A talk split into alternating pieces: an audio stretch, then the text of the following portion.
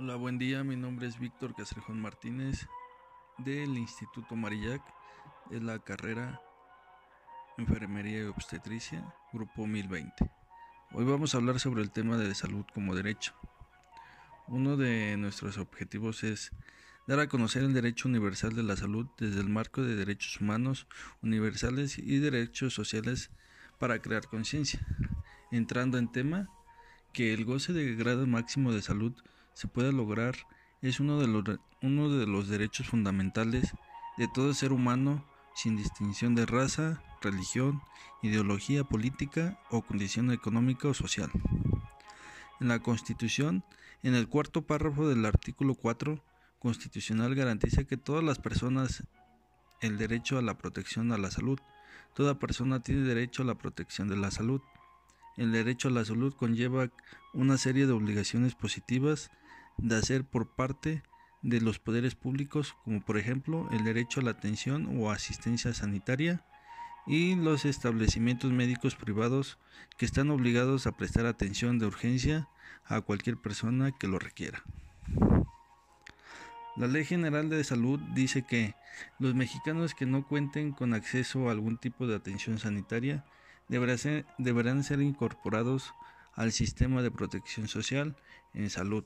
La salud tiene factores sociales que tienden a preservarla o quebrarla como las epidemias, la comunicación, la circulación de agentes patógenos, la falta de hábitos higiénicos y las inapropiadas medidas de prevención de enfermedad, y la salud como un bien social solo se puede preservar mediante un esfuerzo colectivo.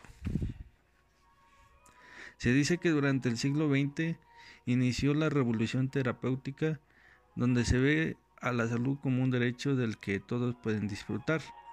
La salud debe tener estas características, como lo que es universal, equitativa, de calidad, no, no no discriminatoria, debe estar disponible para todos y accesible.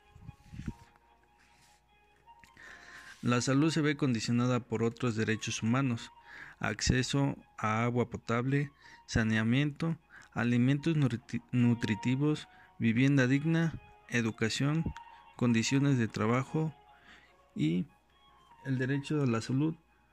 Hace referencia al derecho que debe tener toda persona a ser dueña de su salud y su cuerpo, y a tener acceso a información y servicios de salud sexual y reproductiva, sin ser objetivo de violencia y discriminación. Toda persona tiene derecho a la intimidad y ser tratada con respeto y dignidad.